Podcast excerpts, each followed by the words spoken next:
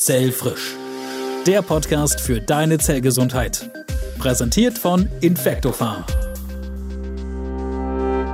Moderatorin Nina Ruge ist Wissenschaftsjournalistin, Biologin und Buchautorin. In ihrem Buch Altern wird heilbar, Jung bleiben mit der Kraft der drei Zellkompetenzen beleuchtet sie gemeinsam mit dem Zellforscher Dr. Dominik Duscher Alterungsprozesse im Körper, altersbedingte Erkrankungen und wie wir solche Prozesse aufhalten können. In diesem Podcast möchte sie herausfinden, was hilft, die Zellen gesund zu halten, welche Rolle die Zellgesundheit spielt und welche neuen wissenschaftlichen Erkenntnisse es hierzu gibt. Willkommen zu Zellfrisch, zur zwölften Folge. Wir haben in diesem Podcast die Zellgesundheit zum Thema.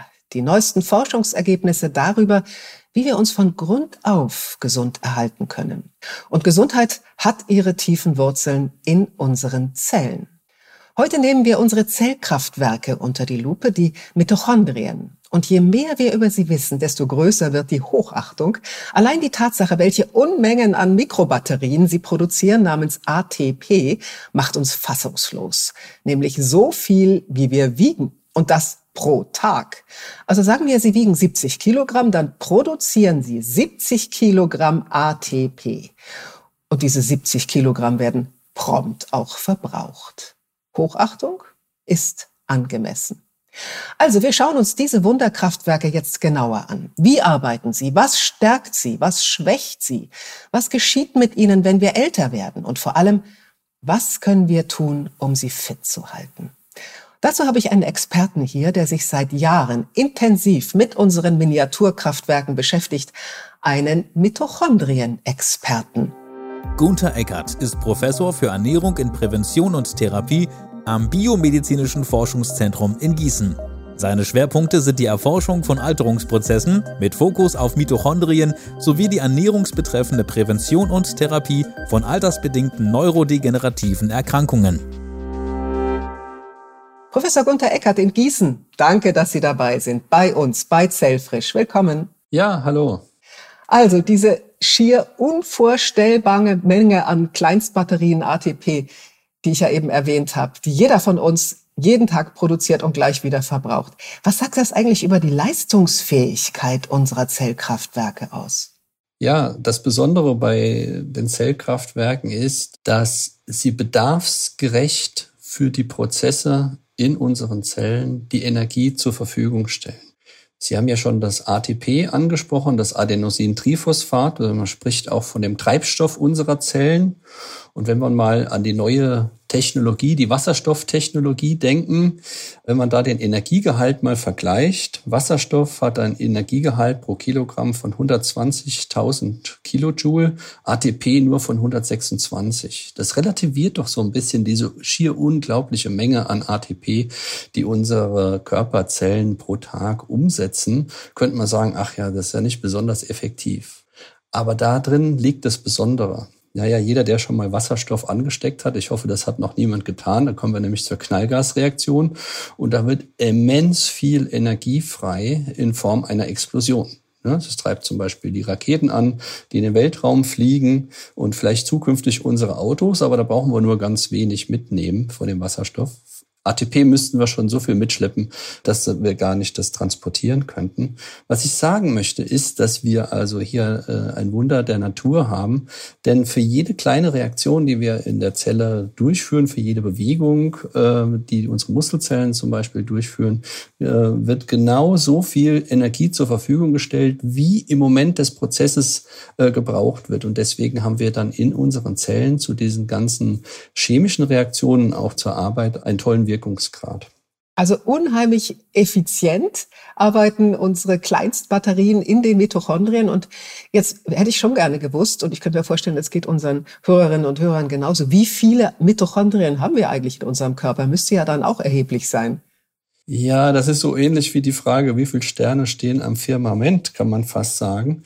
Denn man muss mal davon ausgehen, ein erwachsener Körper, der hat zwischen 30 und 100 Billionen Zellen und im Durchschnitt hat jede Zelle 1500 Mitochondrien. Wenn man das miteinander multipliziert, kommen wir auf die unvorstellbare Zahl von 50 Trillionen Mitochondrien in einem Organismus. Das kann man sich gar nicht vorstellen. Und 100 Prozent genau kann man das gar nicht sagen, weil die Zahl der Mitochondrien sich von Sekunde zu Sekunde ändert.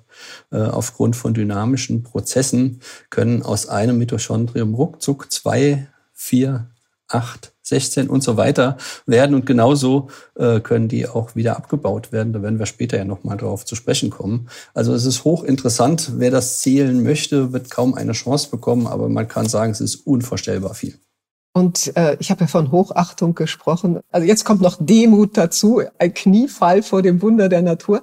1500 Mitochondrien pro Zelle im Durchschnitt, haben Sie gesagt. Wir wissen ja, dass in mhm. bestimmten Muskelzellen zum Beispiel sehr viel mehr sind. Vielleicht können Sie uns sagen, wo knubbeln die sich denn besonders? Also wir haben besonders viele äh, Zellen da, wo viel Energie gebraucht wird. Sie haben schon Muskelzellen angesprochen. Wir haben einen Muskel, der uns am Leben erhält, das Herz zum Beispiel. Und die gesamte Masse unseres Herzes hat jemand mal bestimmt, äh, besteht zu 36 Prozent nur aus Mitochondrien. Eine weitere Zellart, die sehr viel Mitochondrien enthält, das sind unsere Nervenzellen, gerade im Gehirn. Ja, also wir reden gerade, wir denken gerade, das braucht sehr viel Energie. Weitere Organe, Zellen in den Organen, die viel Mitochondrien enthalten, sind zum Beispiel unsere Leberzellen. Da müssen die ganzen Stoffe, die in den Körper reinkommen und die der Körper herstellt, umgewandelt werden. Das braucht viel Energie. Und zum Beispiel auch in den Eizellen. Da, wo neues Leben entsteht, da braucht es anscheinend auch viel Energie. Da sind bis zu 100.000 Mitochondrien pro Eizelle enthalten. Auch wieder unvorstellbar. Und unvorstellbar finde ich auch, dass wir von all diesen Prozessen, die ja Energieprozesse sind, also so eine ganz kleine Knallgasreaktion, wie Sie es ja auch beschrieben haben, dass wir davon überhaupt nichts merken. Was brauchen denn jetzt eigentlich die Mitochondrien, um all das wirklich leisten zu können? Welche Stoffe brauchen die? Ja, wie wir schon gesagt haben, wir haben hier eine miniaturisierte Knallgasreaktion. Da spielt natürlich Wasserstoff und Sauerstoff eine Rolle. Den Sauerstoff, den atmen wir ständig ein, den führen wir also über unsere Lungen zu. Der wird dann im Blut transportiert, in den Erythrozyten, in alle Körperzellen und da letztendlich dann den Mitochondrien zur Verfügung gestellt.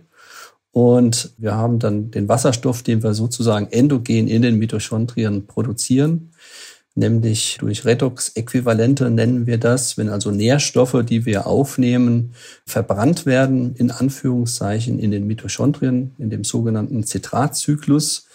Da werden praktisch äh, Protonen frei, Wasserstoff oder ja, Wasser, Stoffatome, die dann letztendlich äh, mit dem Sauerstoff zusammengebracht werden und es entsteht das gleiche wie bei der Knallgasreaktion hinten ungefährliches Wasser. Und das ist natürlich auch super interessant, die Reaktion äh, in die Technik zu übertragen, weil eben hier kein schädliches Agens mehr übrig bleibt. Aber, da werden wir vielleicht auch gleich noch drauf zu sprechen kommen, diese Reaktion läuft nicht immer ganz sauber und je älter wir werden, umso unsauberer läuft der Prozess, so dass hier eben halt an doch mit schädlicheren Substanzen zu rechnen sind. Aber was brauchen wir noch? Natürlich die Nährstoffe. Es gibt Zellen in unserem Körper, wie zum Beispiel das Herz. Das ist ein Allesverwerter. Den können wir, den Herzzellen können wir anbieten, was wir wollen zum Verbrennen. Die können Proteine, die können Fettsäuren, aber auch Zucker anbieten. Dann gibt es andere Zellen, die sind da schon wesentlich wählerischer, wie zum Beispiel in unserem Gehirn. Das ist ausschließlich der Zucker, die Glucose, die die Mitochondrien zur Energiegewinnung nutzen können. Mit einer Einschränkung äh, im Hungerstoffwechsel kann der Körper sich umstellen und kann auch sogenannte Ketonkörper, das sind ganz kurzkettige Fettsäuren, auch im Gehirn verbrauchen, um praktisch das Leben aufrechtzuerhalten. Aber in der großen, breiten Masse ist es hier die Glucose. Ja, dann äh, wäre es doch super sexy, wenn wir ganz viel Zucker essen da würden wir ja unsere Mitochondrien ganz perfekt füttern. Sauerstoff kriegen die sowieso durchs Atmen. Und wir wissen alle, Zucker ist einfach Gift. Was sollen sie denn nun eigentlich bekommen, die Mitochondrien? Ja, das erinnert mich jetzt an unsere Prüfungen. Nächste Woche haben wir in Gießen hier wieder Prüfungswoche und die Studierenden kommen und viele türmen dann äh, zur Klausur Dextroenergen-Täfelchen vor sich auf und futtern die ganze Klausur. Traubenzucker, also Dextrose, wo eine Glucose praktisch nachher freigesetzt wird, um praktisch ihre Denkleistung zu verbessern. Die tun sich in dem Sinn keinen Gefallen, wenn man das längerfristig macht, weil man natürlich den Blutspiegel an Glucose nach oben treibt und dann wird Insulin freigesetzt äh, aus der Bauchspeicheldrüse. Das schafft den Zucker nämlich in die Zielzellen und natürlich das, was die Zielzellen nicht verbrauchen können, wird dann zum Beispiel in der Leber umgewandelt in Speicherstoffe. Und diese Speicherstoffe führen dann dazu, dass wir auch Fett einlagern, so dass wir also langfristig uns da keinen Gefallen tun. Auch hier gilt, dass wir praktisch fein dosiert die Energie zuführen sollten und deswegen sollte man zum Beispiel eine Zuckerquelle wählen, die eben langfristig Zucker freisetzt. Das ist dann Stärke und die findet man in Vollkornprodukten. Also man tut sich einen besseren Gefallen, wenn man in einen stressigen Tag startet oder eine Klausur zu schreiben hat, wenn man morgens entweder ein Müsli zu sich nimmt oder Vollkornbrot oder Vollkornnudeln naja, zum Frühstück vielleicht nicht. Aber damit tut man sich einen, einen größeren Gefallen. Und man muss auch eins sagen, wir leben in einer Zeit, wo wir natürlich den Zucker im Überfluss haben. Wenn wir nur mal 100 Jahre zurückgehen, und da sind wir eher da, wo wir evolutionär herkommen, da war das eben eine Rarität. Und deswegen ist auch der Körper darauf getrimmt, jedes Molekül Zucker, was er einmal zu fassen bekommen hat, im Körper abzuspeichern. Und es kann dann eben zu diesen Phänomenen kommen, die ich ja beschrieben habe, dass es eben dann in ein sekundäres Dickenwachstum mündet, ohne dass man sich etwas Gutes getan hat. Umgekehrt, wenn man natürlich in Hochleistung begriffen ist, stellen Sie sich vor, im Marathon, da haben wir ja alle paar Kilometer Versorgungsstationen, wo sich die Sportler entsprechend versorgen. Die versorgen sich aber dann da auch mit Kohlenhydraten, die eben langfristig freigesetzt werden, wie zum Beispiel aus Bananen und jetzt nicht mit reinen Zuckerlösungen. Also da tut man sich keinen Gefallen mit. Also ich fasse zusammen, wenn wir unsere Mitochondrien gut füttern wollen, dann machen wir das mit langkettigen Kohlenhydraten. Die sind in Vollkornprodukten, aber zum Beispiel auch in Gemüsen natürlich und auch in Obst ordentlich drin. Und in Obst ist dann ganz oft auch viel Fructose, was dann wiederum vielleicht doch nicht so toll ist. Aber lassen Sie uns mal lieber zu dem Altern der Mitochondrien kommen. Sie haben ja gerade gesagt, wir haben etliche Körperzellen, in denen wir ganz besonders viele Mitochondrien haben. Nervenzellen, Herzmuskelzellen, Leberzellen, haben Sie gesagt. Ich denke, auch Immunzellen gehören dazu. Was passiert denn eigentlich, wenn Mitochondrien altern und dann diese Zellen ganz besonders betroffen sind?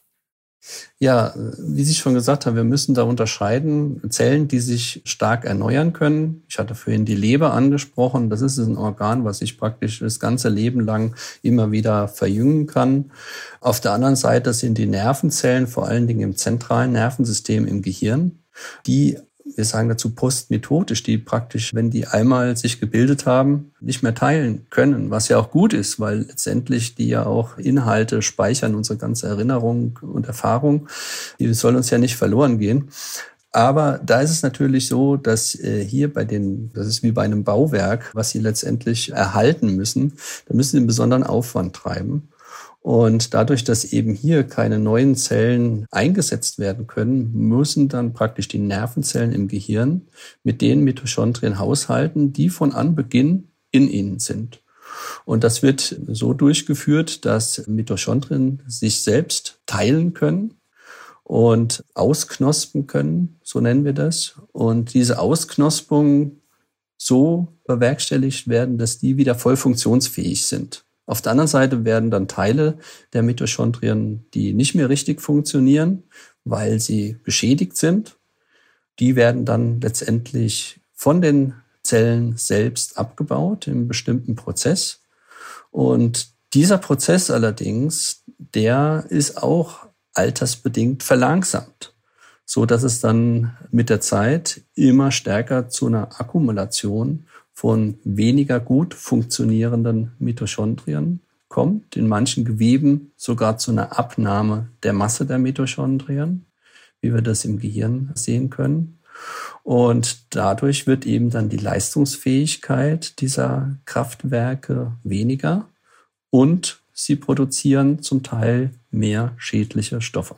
Das heißt, also wenn wir die Organe betrachten, in denen wir eben keine Zellerneuerung haben, wo die Mitochondrien sozusagen äh, in den Zellen, in denen sie sind, sich selbst erneuern müssen, weil die Zellen sich nicht erneuern. Genau. Also das ist das Herz, das ist das Gehirn, das ist, denke ich, auch die Niere, das sind die Immunzellen.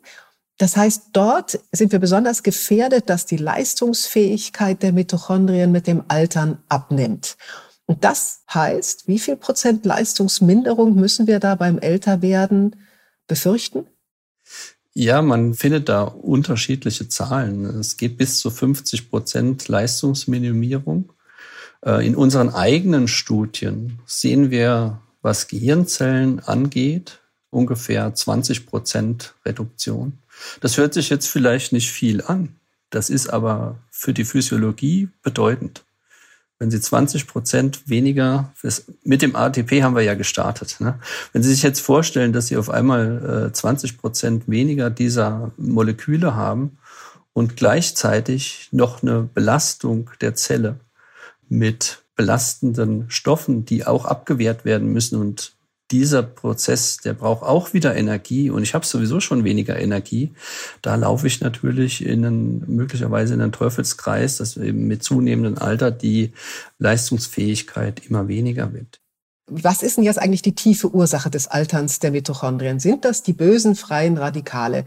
Manche wissen ja, dass Mitochondrien freie Radikale produzieren, ganz normal, wenn die eben stark belastet, also stark arbeiten, wenn man Sport treibt beispielsweise, aber auch wenn man gesundes Gemüse frisst, also jetzt wirklich im großen Stil, entschuldigen Sie die äh, Formulierung, dann produzieren die ganz viele freie Radikale und alle haben ganz große Angst davor.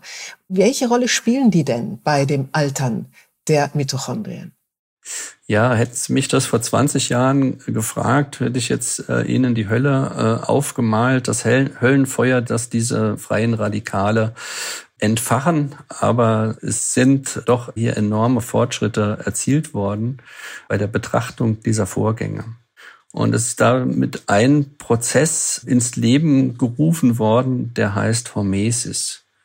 Das heißt, dass wir durch kleine Schädigungen, die die Bildung von freien Radikalen induzieren, endogene Schutzmechanismen induzieren. Und mittlerweile begreifen wir die freien Radikalen nicht nur als toxische Komponenten, sondern sogar als Signalstoffe in den Zellen, um eben vor allen Dingen auf genetischer Ebene Vorgänge in Gang zu setzen, die dann die Zellen schützen oder auch regenerieren. Und dieser Schutzeffekt scheint ja länger anzuhalten als diese Zunahme der freien Radikale, weil die sich ja selber wieder in Schach halten. Das ist wirklich total spannend. Aber wir müssen davon ausgehen, dass das im Alter eben nicht mehr so gut funktioniert, dieses Gleichgewicht, dass man halt freie Radikale bildet. Die setzen ganz wunderbare Schutzmechanismen in Gang und halten sich selbst in Schach, sondern das scheint im Alter ein bisschen zu entgleisen. Und das könnte ja. unsere Mitochondrien dann leider auch betreffen. Ja, genau. Und das betrifft sie auch, denn diese freien Radikale oder reaktiven Sauerstoffspezies, die entstehen genau bei der Atmung in den Mitochondrien, wenn, also ich hatte ganz am Anfang gesagt, dass die Protonen, die Wasserstoffatome auf Sauerstoff übertragen werden, um dann unschädliches Wasser zu bilden. Das funktioniert nicht ganz. Und dann entstehen diese hochreaktiven Moleküle und die schädigen alles, was denen in die Quere kommt, nämlich auch die Fettsäuren in den Membranen der Mitochondrien oder auch die Proteine in den Mitochondrien, nämlich die Enzyme, die für diese Prozesse verantwortlich sind. Und das führt dann zu der mitochondrialen Dysfunktion. Wir haben aber doch die Mitophagie. Das heißt, wir haben doch diesen wunderbaren Abbauprozess von gestörten, zerstörten oder eben auch negativ agierenden Mitochondrien. Richtig. Was ist denn mit diesem wunderbaren ja, Reinigungsprozess, wenn wir älter werden? Das ist wie alle Prozesse. Alle Prozesse in unserem Körper werden mit dem Alter ineffizienter und langsamer. Das gilt auch für die Autophagie.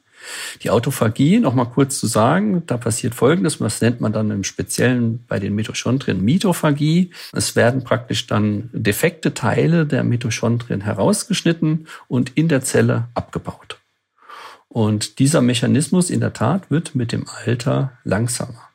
Aber die gute Nachricht ist, dass dieser Prozess, wie auch andere Prozesse, eben von außen gut beeinflussbar sind, so dass eben nicht jeder im gleichen Lebensalter das gleiche biologische Alter hat.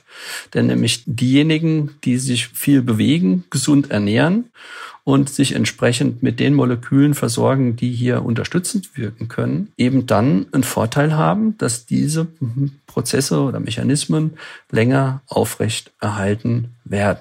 Eine simple Sache, die aber schon für die meisten Leute sehr, sehr schwierig ist, ist zum Beispiel das Fasten.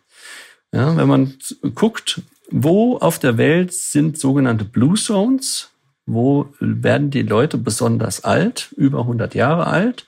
Äh, da haben wir Spots in Sardinien, da haben wir Spots in Japan, in den USA. Und wenn man da guckt, was machen denn die Leute Besonderes? Sie essen wenig. Sie haben wenig Kalorien, die sie am Tag zu sich nehmen, aber viel Bewegung. Das ist meistens Ackerarbeit oder bewegen sich viel, um praktisch hier körperliche Aktivität zu haben.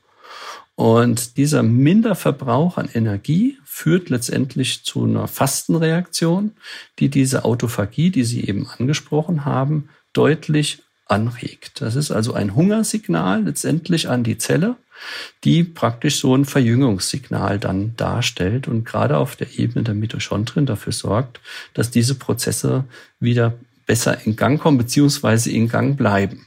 Das betrifft, wenn ich nochmal auf unsere Organe zurückkomme, die besonders eben leiden unter dem Altern der Mitochondrien. Das betrifft den Muskelabbau, das betrifft auch eventuell den kognitiven Abbau, nämlich Alzheimer. Das kann auch Herzmuskelschwäche betreffen, also alle Organe, in denen eben die Zellen nicht ausgetauscht werden und die Mitochondrien für ihre eigene Verjüngung selber sorgen müssen. Mhm. Und da sagen sie eben, okay, also Bewegung, wenig essen, es muss nicht unbedingt immer das äh, Heilfasten sein, aber wenig essen und ich darf vielleicht ergänzen, äh, möglichst eben nicht die kurzkettigen Zucker essen, möglichst nicht hochverarbeitete Lebensmittel und vielleicht auch nicht zu viel Fleisch. Das ist ja in den Blue Zones auch genau so der Fall. Die, die verzichten auf all das. Ja.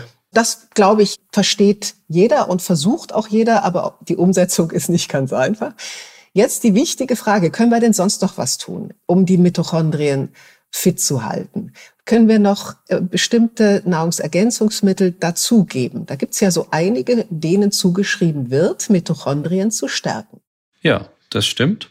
Äh, da gibt es Komponenten in den Mitochondrien, die wir brauchen, um die Reaktionsketten aufrechtzuerhalten.